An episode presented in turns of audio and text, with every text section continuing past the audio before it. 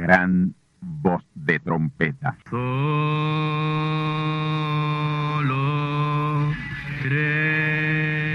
Saludos amigos y hermanos radioyentes. Están ustedes en sintonía con la audición radial Gran Voz de Trompeta, con el mensaje final de Dios al mundo, a la iglesia y a su pueblo escogido. Esta es la voz de Dios, proclamando el mensaje del Evangelio del Reino, o Evangelio eterno, a todos los que moran en la tierra, en el cumplimiento de Apocalipsis capítulo 14 y verso 6.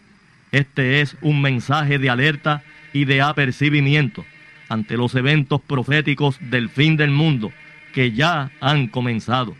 No es que viene el fin del mundo, es que ya comenzó. Y en esta audición radial ustedes se mantendrán bien informados y apercibidos sobre cómo asegurar la salvación y la vida eterna, que es lo importante ante tales eventos. A continuación, ustedes escucharán no un mensaje doctrinal ni dogmático, sino la pura palabra de Dios, probada con las escrituras, la verdad como la verdad es, pues conoceréis la verdad y la verdad os libertará.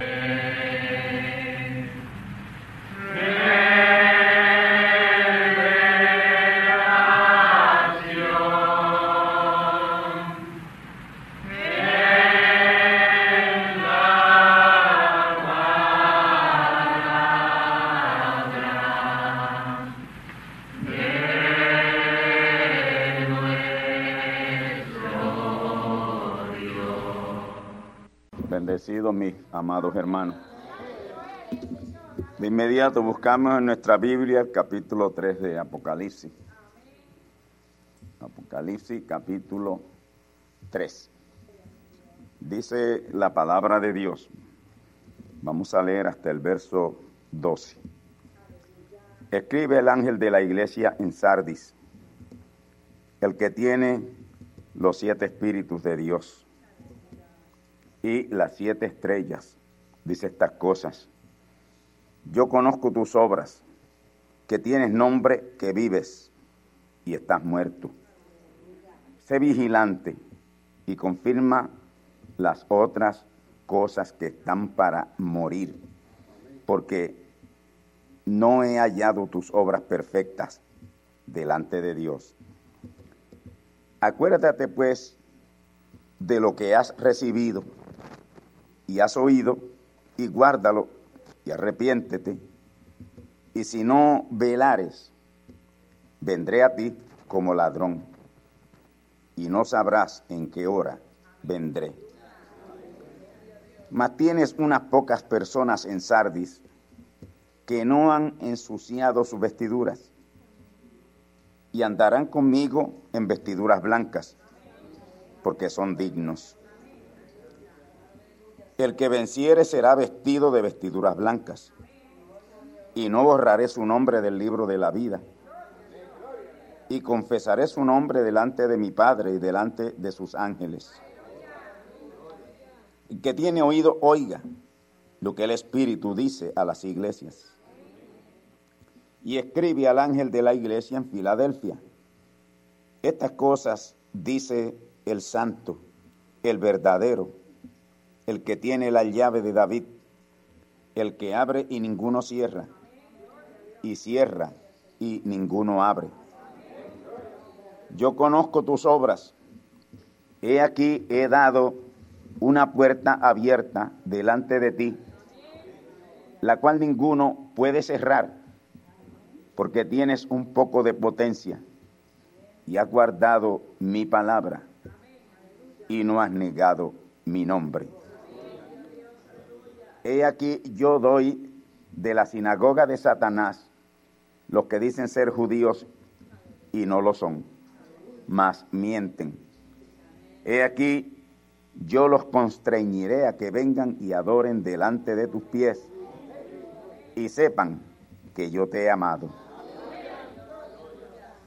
Porque has guardado la palabra de mi paciencia. Yo también te guardaré de la hora de la tentación que ha de venir en todo el mundo, para probar a los que moran en la tierra. He aquí yo vengo presto, retén lo que tienes para que ninguno tome tu corona. Al que venciere, yo le haré columna en el templo de mi Dios y nunca más saldrá fuera. Y escribiré sobre él el nombre de mi Dios y el nombre de la ciudad de mi Dios, la nueva Jerusalén, la cual desciende del cielo de con mi Dios y mi nombre nuevo. Querido Padre Celestial, Señor amado, Dios Todopoderoso, Creador de los cielos y la tierra, Dios Omnipotente, aquí estoy delante de ti, Señor, en esta mañana. Aquí estamos, Señor, tus hijos, aquí está tu pueblo, aquí está la manada pequeña. Y estamos aquí, Señor, porque deseamos que tú nos dejes el pan espiritual de este día.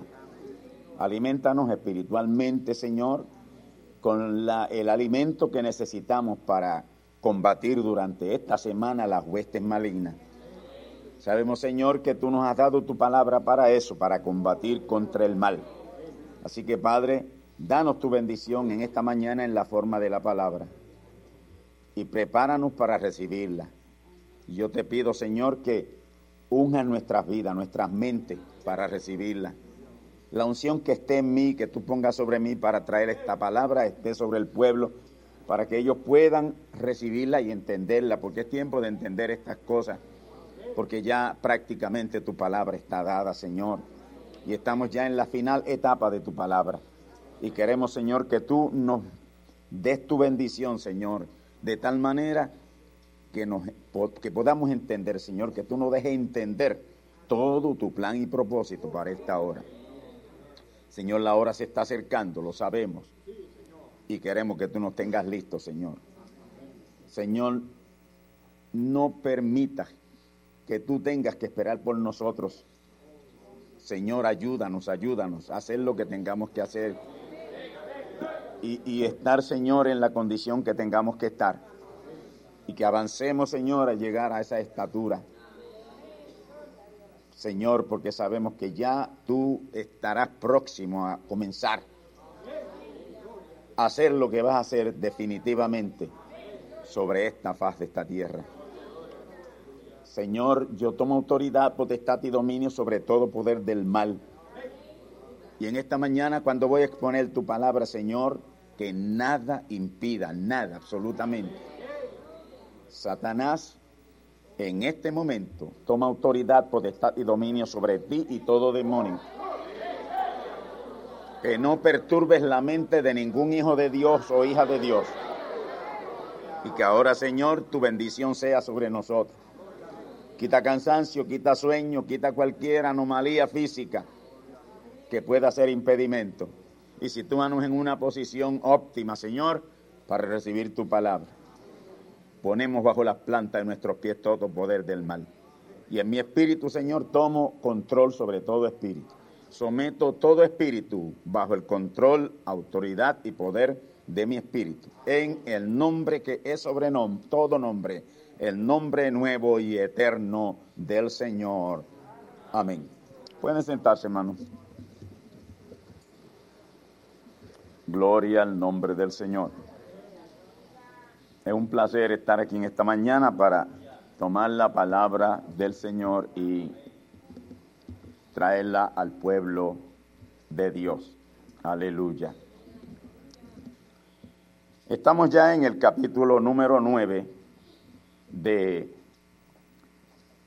nuestro tema Apocalipsis. Este ya es el capítulo número 9 de nuestro tema Apocalipsis, que comenzamos pues nueve domingos atrás. En el pasado capítulo 8 de nuestro tema Apocalipsis, y ustedes saben lo que quiere decir Apocalipsis, descorriendo un velo y eso es lo que hemos estado haciendo. Y este es el libro que descorre el velo, porque es el, el libro final y el testamento final, porque Apocalipsis en sí es el eterno testamento. Amén. Hay tres testamentos. Normalmente usted oye por ahí hablando de dos, Antiguo y Nuevo Testamento, Antiguo y Nuevo Testamento. pero son tres los testamentos, tres grandes testamentos, que es el testamento de la ley, los profetas y los salmos, Antiguo Testamento. Y ese abarca desde Génesis hasta el profeta Malaquías. Y tenemos entonces el Nuevo Testamento que abarca de Mateo a San Judas. Amén. Cuatro evangelios y veintidós epístolas. Entonces tenemos el libro final, que es el libro de Apocalipsis, que no es parte del Nuevo Testamento. Nunca acepten eso. Apocalipsis no forma parte del Nuevo Testamento. Apocalipsis es el Eterno Testamento. Gloria a Dios. Y ya estamos ahí. Ya estamos ahí. Ese es el libro del momento. Siempre para compaginar, pues usamos el antiguo del nuevo, pero este es el libro. Y ustedes saben que a ese es que le estamos sacando el jugo hoy. Predicamos mucho más de Apocalipsis que de todos los demás libros de la Biblia, porque ese es el libro del momento. Amén. Y este es el que le tiene miedo a la gente. Eso no hay quien lo entienda. Eso teólogos llegaron a decir, teólogos, teólogos evangélicos llegaron a decir que ese libro de Apocalipsis es el fruto de una eh, sopa picante que se comió Juan esa noche y que ese es el resultado. Pero gloria al nombre del Señor que nosotros sabemos más que eso. Y creemos que ese es el libro grande hoy. La Biblia es el gran libro de Dios, pero Apocalipsis es el libro del momento. Bendito el Señor. Y es, es, el eterno testamento, donde están todas las cosas eternas. Aquí ya no estamos en símbolos. Apocalipsis habla de símbolos, pero ya hoy no estamos en símbolos. Nosotros no nos alimentamos de sombras ni de símbolos. Estamos en la gran realidad. Hoy estamos en la gran realidad. Entonces, el pasado domingo, el capítulo número 8 de nuestro tema, Apocalipsis, tratamos muy someramente de la primera edad a la cuarta edad y del primer sello al cuarto sello. Eso es una cosa bien, bien, bien somera. Y para tocar otros ángulos abundamos un poco más, vamos a abundar un poco más y a comenzar por ahí mismo, donde lo dejamos, donde terminamos, donde nos quedamos, por ahí mismo vamos a comenzar y vamos a abundar un poco más hasta llegar hasta donde el Señor nos permita llegar en esta mañana. Amén. Tiatira. Vamos a comenzar con Tiatira. Tiatira, que es la cuarta edad de la iglesia y que es la versión de la iglesia católica romana. Es la edad, la iglesia es una sola, recuerden siempre esto, la iglesia es una sola, una sola iglesia. Pero esa iglesia se divide en dos, una verdadera y una falsa. Iglesia verdadera, iglesia falsa. La iglesia verdadera se mantiene en la palabra y no se sale de la palabra. La iglesia falsa tiene mucha componenda que no es de la palabra y tiene mucha añadidura, mucho dogma, mucho credo, mucha tradición, sistema, denominación y mucho embeleco. Esa iglesia falsa tiene mucho embeleco, pero la verdadera se conoce porque es estrictamente basada en la palabra. Y no se va a salir de ahí ni a diestra ni a siniestra. Aunque algo parezca bonito y traiga buenos resultados, si no es palabra, no queremos esos buenos resultados ni queremos nada de eso. Porque no estamos aquí para eh, satisfacer nuestra vista, estamos aquí para satisfacer nuestra alma. Y la alma únicamente se satisface con la palabra. Gloria a Dios. Tiatira fue la cuarta edad de la iglesia y es donde, ahí es donde todo fue echado a perder. La cosa comienza con Pérgamo y ya en Pérgamo pues ya, ya se vislumbraba qué era lo que venía próximamente. Y en Pérgamo vino a ser un ecumenismo, fue la parte ecuménica de la iglesia, donde metieron todo. Ahí entró la idolatría, ahí entró adoraciones a dioses paganos. Y ustedes saben cómo fue la situación y cómo eh, lo describe el profeta mensajero Branham, todo lo que hubo en esa edad de la iglesia.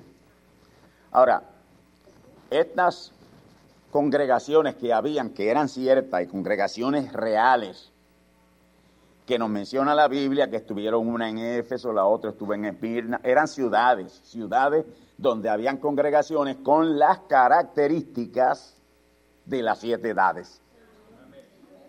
Iglesias con las características de las siete edades o siete periodos por los cuales habría de pasar la iglesia. Éfeso fue una ciudad, Esmirna fue una ciudad, Pérgamo fue una ciudad, Tiatira fue una ciudad, eh, Sardis fue una ciudad, amén. Filadelfia, ya eso es distinto porque eh, en Inglaterra, donde nace ese ángel y donde nace esa edad, esa no nació en ninguna edad llamada eh, Filadelfia, porque la palabra Filadelfia lo que quiere decir es amor fraternal o amor, sí, amor fraternal, amén. Pero aquí estamos ya en la edad de Tiatira, que era la ciudad, escuche bien, la ciudad de menos importancia de esas siete en las cuales estaban las siete congregaciones representativas de las siete edades o periodos de la iglesia. Amén. Tiatira. Tiatira quiere decir, Tiatira quiere decir mujer dominante. Mujer dominante.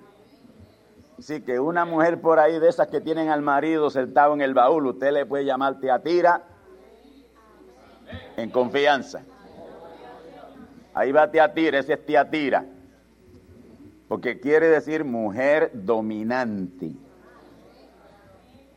Ahora imagínense, ¿quién fue la iglesia católica? La Tiatira esta. Hasta el día presente, ¿quién es? Lo quiere dominar todo y tenía que ponérsele un nombre a esa edad con lo que ella iba a ser. Oh, bendito el nombre del Señor. Ciudad Tiatira, mujer dominante. Y esa edad se caracterizó por su cruel dominio. Aún hoy, después de 478 años de haber terminado, porque esa edad terminó hace 478 años, Dirá, pero está todavía, ahora es que está bien fuerte, pero se acabó. Dios ni siquiera la mira. Dios ni siquiera mira para allá. Para Dios no existen católicos hoy sobre la faz de la tierra. O una iglesia llamada católica romana. No existe. En su agenda no está eso. Amén. Aunque tenga un papa que es la atracción de todo el mundo, ni para allá Dios está mirando. Amén. Oh, bendito el nombre del Señor. Mujer dominante. Y esa edad se caracterizó por su cruel dominio. Aún hoy, después de 478 años de haber terminado esa edad de Tiatira, Iglesia Católica Romana sigue dominante. Sigue siendo una mujer dominante. 478 años de su entierro espiritual y sin ninguna razón de ser, como todas las demás edades, sin ninguna razón de ser, porque todas terminaron ya, todas terminaron ya. Dios está tratando con la manada pequeña hoy. Dios no está tratando con iglesias, llámese como se llamen. Dios está tratando individualmente con aquellos que buscan espiritualmente a Dios.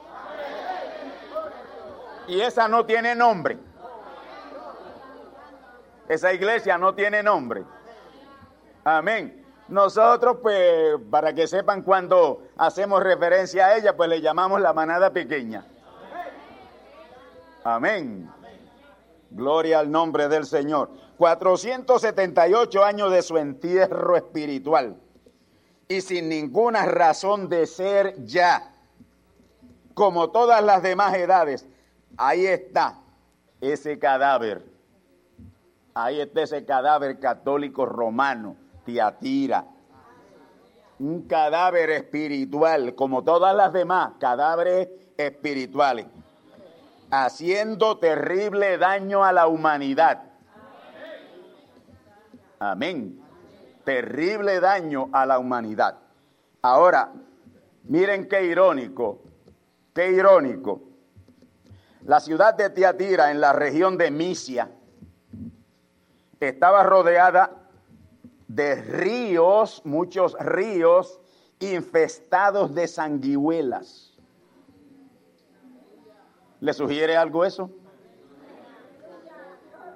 ¿Le sugiere algo eso? Esa ciudad estaba rodeada de muchos ríos infestados de sanguijuelas, que son unos insectos chupasangre. ¿Y qué es lo que ha hecho la Iglesia Católica todo el tiempo? Chuparle la sangre a las naciones chuparle la sangre económicamente hablando a las gentes. ¿Por qué surgió el comunismo? ¿A quién le debemos el comunismo? A la Iglesia Católica Romana. Amén. Rusia estaba en la peor situación que nación alguna estuviera durante ese tiempo que llegó hasta la gobernación aquella de los Ares. Bajo la gobernación de los Ares en Rusia, quien dominaba era la Iglesia Católica Romana. Allí no se podía tomar ninguna decisión ni política ni espiritual si no era aprobada por la Iglesia Católica Romana. El pueblo se moría de hambre, porque donde entra esa iglesia y cualquier nación que domina esa iglesia, hermanos míos, es una nación que no puede prosperar porque el catolicismo es un fideillo. Amén. ¿Ven ustedes por qué este mensaje va a ser perseguido terriblemente? Porque esto va a ser dicho.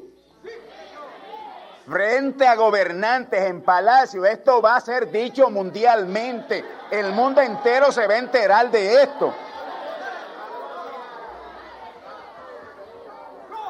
Y entonces bajo esa terrible condición en Rusia surgen Engel y Marx, que son los padres del socialismo. Ellos no eran comunistas. Comunismo fue después. Pero ellos surgieron con una, idea de gobernar socialista, que es una buena idea, que es una buena ideología para gobernar. Ya hoy no, porque ya todo eso está corrompido. Pero ellos pensaron en socialismo Amén. Bienes sociales, socializar todo.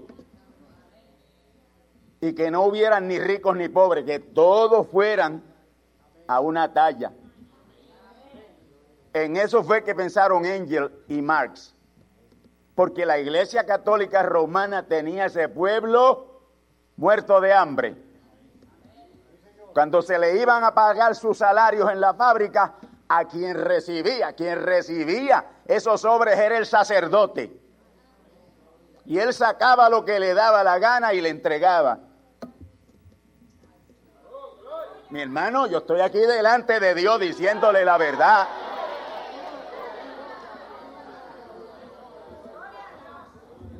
Entonces surge el socialismo, que bajo Engels y Marx fue bueno. Pero cuando lo cogió Stalin, y ahí se convirtió en comunismo. Amén. Se convirtió en comunismo. ¿Y sabe qué dijo el profeta mensajero Branham? que el comunismo tiene que estar fuerte. No crean eso de que murió. No crean tal cosa de que en Rusia hay una democracia. Eso es mentira. Eso es mentira. Eso es un teatro. Ahora es que está fuerte. Y ahora es que viene un comunismo ultranacionalista. Amén. Bendito el nombre del Señor. Estaba leyendo en una revista que el monstruo ese del, lejano oriente, China, el monstruo ese, ya tiene la bomba atómica y tiene cohetes apuntando hacia los Estados Unidos. Amén. A es, esa, no ha democratizado nada. Ahí el comunismo es fuerte, fuerte, fuerte. Y el que está en Rusia también, lo que está es solapado ahora. Y por ahí vienen unos líderes terribles. Yeltsin, eso es una cosa muerta. Amén. Ah, pero ¿cómo usted puede probar eso? Yo se lo pruebo con la palabra. Yo le pregunto a ustedes, ¿se ha cumplido Ezequiel 38 y 39? ¿Se ha cumplido? No, no me digan amén, que amén es decir, así es. No sepan a lo que ustedes le dicen amén. Es tiempo ya de que sepamos distinguir entre una cosa y otra. A ninguna cosa mala que yo diga de aquí me le digan amén. Amén. Bendito el nombre del Señor. Mire, mis queridos hermanos, en, en eh, eh, eh, el comunismo está bien vivo. Ezequiel 38 y 39 no se ha cumplido. No, ahora está bueno el amén. No se ha cumplido. Ezequiel 38 y 39 no se ha cumplido. Joel capítulo 2, versos 1 al 12, no se ha cumplido, que es lo mismo. Amén. Y Apocalipsis capítulo 9, que tiene que ver con eso, no se ha cumplido. Pero tiene que cumplirse. Tiene que cumplirse. Y Ezequiel 38 y 39 es la tercera guerra mundial. Que es lo mismo que se llama en la Biblia batalla del Armagedón. Batalla del Armagedón y Tercera Guerra Mundial es la misma cosa. Ah, yo creía que eso no se iba a pelear, que no se va a pelear. Como que esta es mi mano derecha y esta es mi izquierda.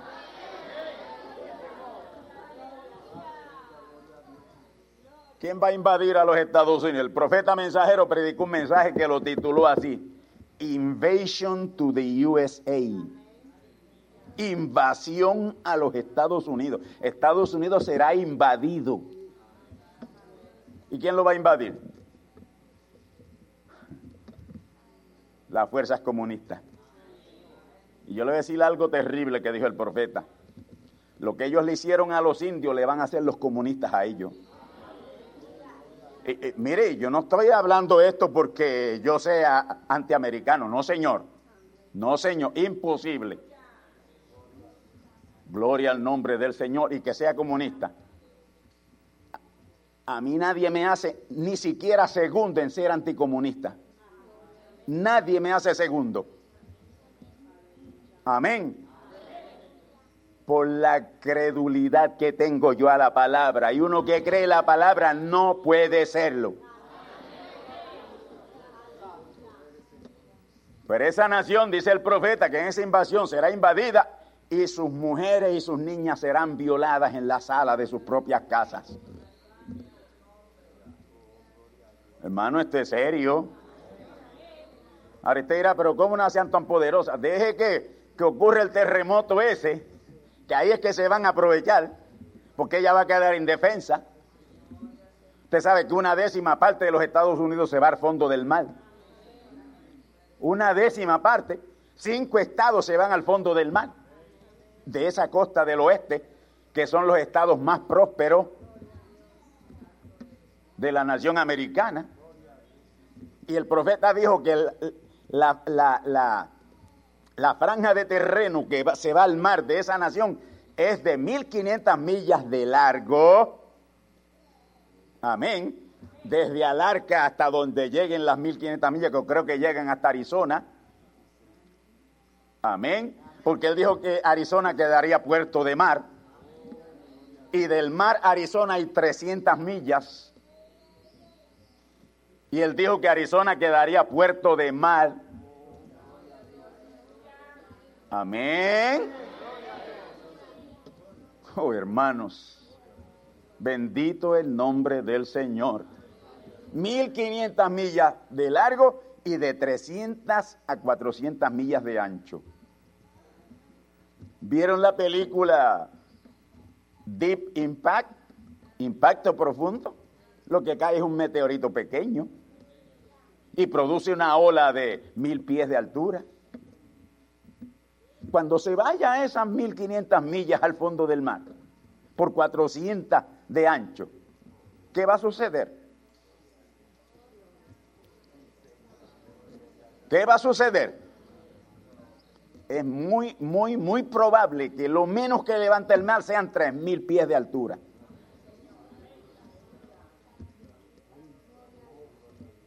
Y pensando en otras cosas que dijo el profeta, que eh, las olas del mar llegarían al estado de Kentucky, y el estado de Kentucky es un estado montañoso, bien adentro.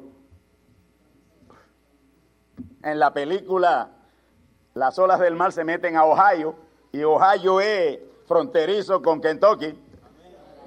Así que están ahí, están ahí, están revelando la pura verdad. Así que ya no soy yo quien lo predico. El judío Spielberg se lo está produciendo. Porque Dios permite que estas cosas sucedan en lo natural y Él usa a quien quiera para alertar a sus hijos.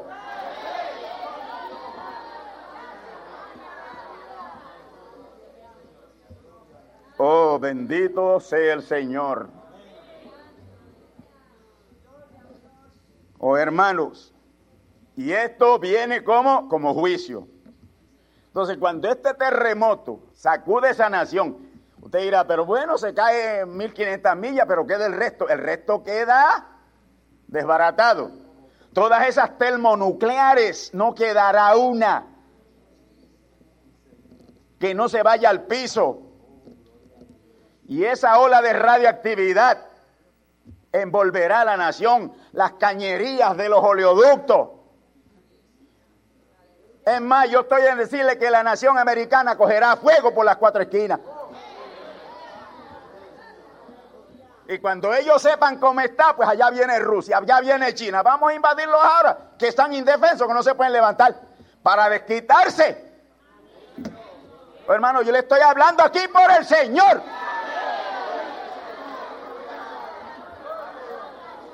Esto no son pamplinas. Yo no soy predicador de pamplina. Yo soy predicador de la verdad.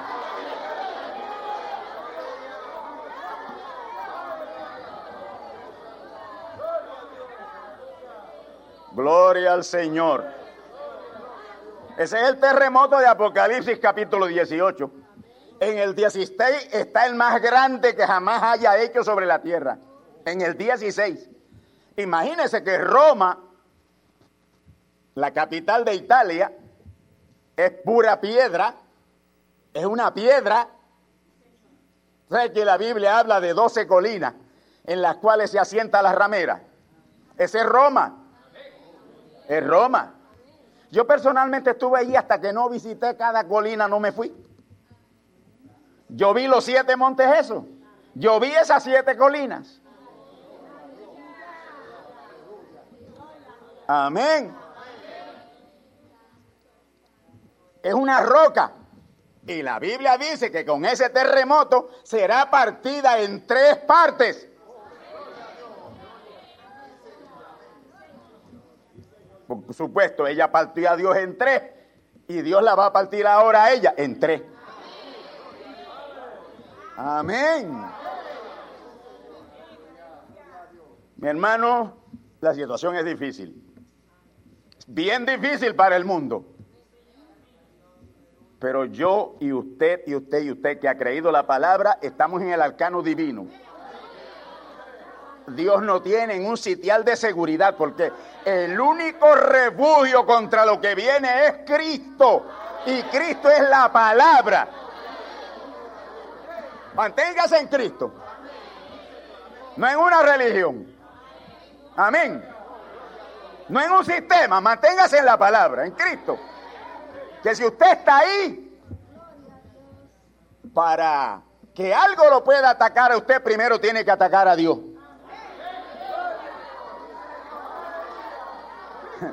Para el diablo atacarme a mí, físicamente tiene primero que atacar a Dios. Ah, pues será usted Dios. No, no, yo no soy Dios. Pero he creído su palabra y estoy cubierto por ella. Porque la palabra de Dios claramente dice que el que habita al abrigo del Altísimo morará bajo la sombra del Omnipotente. Y eso es referente a su palabra. Gloria al Señor. Bueno, vamos a adelantarme porque es que es que esta palabra está tan tan clara, tan fluyente, tan completa ya que aquí estaría yo hablando de esto todo el resto de la tarde. Pero mis hermanos, vamos a a donde estábamos. Qué irónico, mis hermanos, la ciudad de Tiatira, en la región de Misia, estaba rodeada de ríos. Y esos ríos estaban infestados de sanguijuelas. Y la Iglesia Católica fue la que comenzó el comercio en el Evangelio. Y después todas se han copiado porque lo que usted tiene hoy por ahí católicos, protestantes, evangélicos y pentecostales lo que tienen es un negocio con el evangelio. Usted sabe que eso es así. Prenda un radio donde haya un programa evangélico. A ver qué, en qué es lo más que abundan. En la pedidera. Prenda un programa de televisión a ver en qué es lo más que abundan. Cogen más tiempo para pedir dinero que el tiempo que utilizan en la predicación. Eso es una sanguijuela. Todos son una sanguijuela hoy. Chupándole la sangre a la humanidad. Aquí no somos así. Nosotros creemos en las ofrendas y creemos en los diezmos, pero voluntarias. La Biblia habla de los diezmos como una obligación, pero aquí ni siquiera se dice eso. Y ahí hay unas cajitas. Usted viene y echa su diezmo y echa su ofrenda. Y yo le he dicho a ustedes que cuando echen especialmente la ofrenda, porque el diezmo no, el diezmo usted lo debe y lo está pagando. Pero la ofrenda es lo que usted da. Que cuando la eche usted diga, Señor, juntamente con esta ofrenda, yo me ofrendo a ti. Amén. Porque eso es el sentido de la ofrenda, ofrendarse. Gloria al nombre del Señor. Para que no enfatizamos en nada de eso. Dios sabe que yo tengo unas responsabilidades y que tengo que cumplir esas responsabilidades y Él está obligado, Él está obligado, Dios está obligado a sostener esos programas, gran voz de trompeta, y está obligado a sostener el leviciado de esta congregación. Eso para mí no es preocupación. Eso es preocupación suya, Dios no se preocupa. Ahora, la falsedad más grande en Tiatira o la región de Tiatira era la adoración a diversos dioses, como Apolo, dios del sol, el dios Zeus, creo, creo que era el dios de los emperadores, y un montón de dioses. Ahora, me llama mucho la atención el significado del nombre Tiatira, mujer dominante. El profeta dijo, el profeta dijo que una mujer dominante es una maldición. Pobre hombre que tengan una cosa así. Ay, Dios mío. Una maldición. Bendito el Señor. Una maldición. él dijo, la maldición más terrible que le pueda caer al hombre es casarse con una mujer dominante. Salomón dijo de ella, de la mujer dominante, más amarga que la muerte. Más amarga que la muerte es la mujer dominante. Solo el que agrada a Dios escapará de ella. Si usted agrada a Dios, Dios no lo va a dejar caer en una cosa así. Amén. La edad de Tiatira fue la más larga edad de todas las edades, de las siete edades. Se extendió del año 606 al año 1520, duró, duró 914 años. Amén. 914 años. Y el mensajero de esa edad, asignado Dios a esa edad, fue Colombo, San Colombo. San Colombo. Era un santo de Dios ese hombre.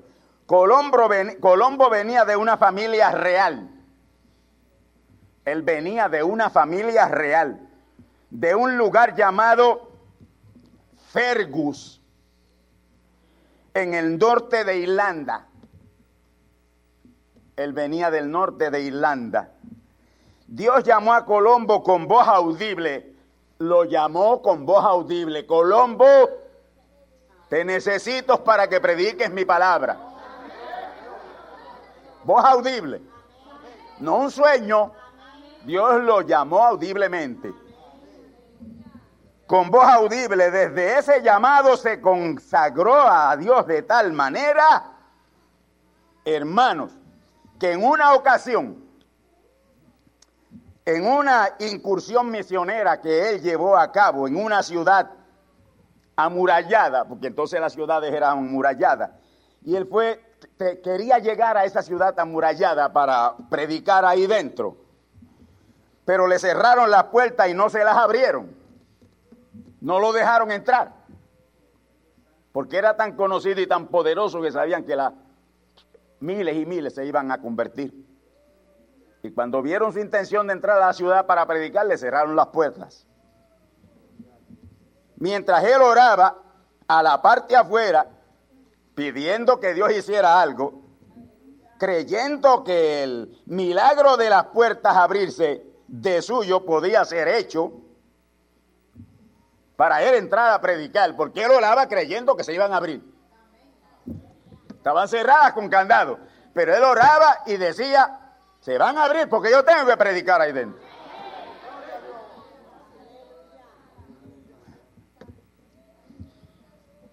los magos, porque esto estaba llena de magos, los magos y truanes de la corte, de esa corte real allá adentro, empezaron a mofarse de él, a mofarse de San Colombo. Estrepitosamente. Y él empezó a cantar un salmo bajo aquel alboroto que hacían aquellos miles y miles de gente. Mientras él cantaba, Dios aumentó el volumen de su voz tan tremendamente hasta sobrepasar todo aquel bullicio de aquella gente. Y se tuvieron que callar para oírlo, porque mientras eso sucedía y él cantaba terriblemente y la voz se alzaba, las puertas se abrieron.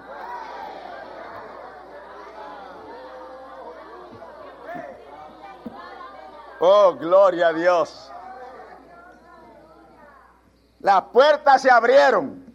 San Colombo fue tremendo mensajero de Dios. Dios tenía que traerle una cosa poderosa para esa terrible edad. Amén.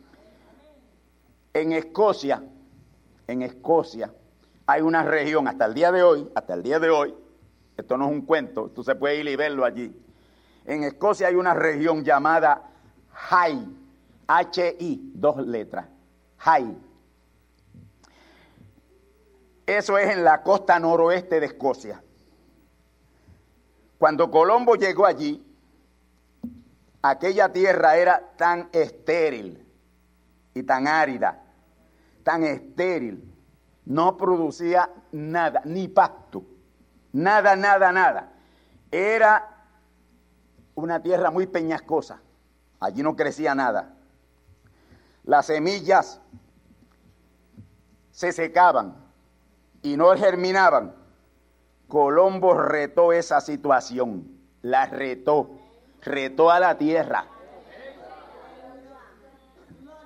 Le hizo un reto a esa tierra. Amén. Y aprendan aquí si hay agricultores. Ah, eso no va a dar nada, eso no va a dar nada si tú sigues creyendo así. Amén. Él retó esa situación y buscó semillas. Y con una mano la regaba y la otra la mantenía al cielo diciendo, vas a germinar, vas a germinar en el nombre del Señor y por la palabra que yo creo.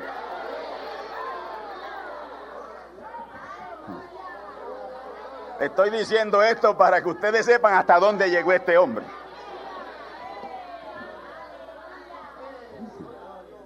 Bendito el Señor. Convirtió aquella tierra de aquella isla en uno de los lugares más fértiles de la tierra, una de las tierras más productivas de Escocia. Y así permanece hasta el día de hoy.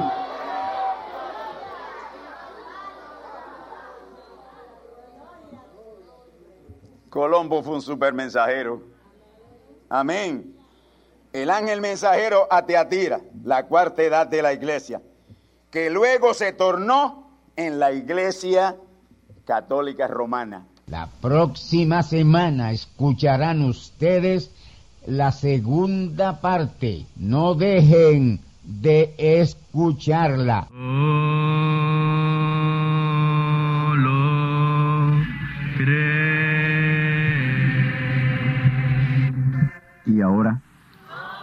hemos llegado al momento de liberación por la palabra hablada. No por oración. No oramos por enfermos. Hablamos la palabra. Jesús nunca oró por un enfermo. Él dijo la palabra. Él habló la palabra. Y la palabra fue enviada. Y curó los enfermos. Resucitó los muertos. Limpió los leprosos. Abrió ojos a ciegos. Oídos a sordos. Desató lenguas a mudos. Y la buena noticia hoy es que él es el mismo, antier, ayer y hoy.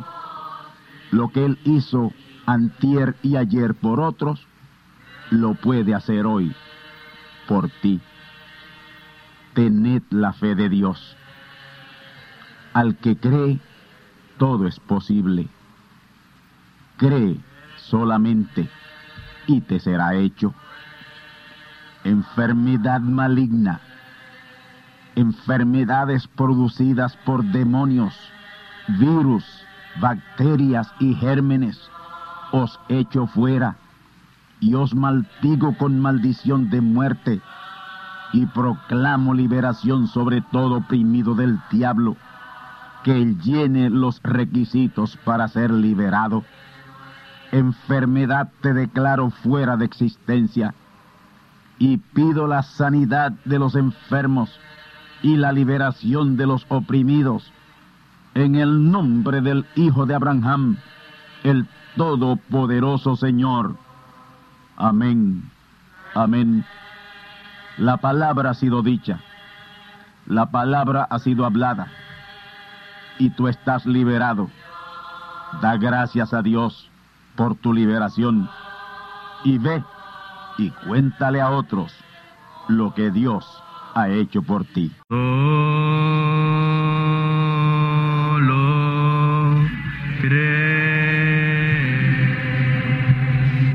Amigos y hermanos radioyentes, han escuchado ustedes la audición radial Gran Voz de Trompeta y nuestra dirección postal es Gran Voz de Trompeta, apartado 1630, Canóbanas, Puerto Rico 00729.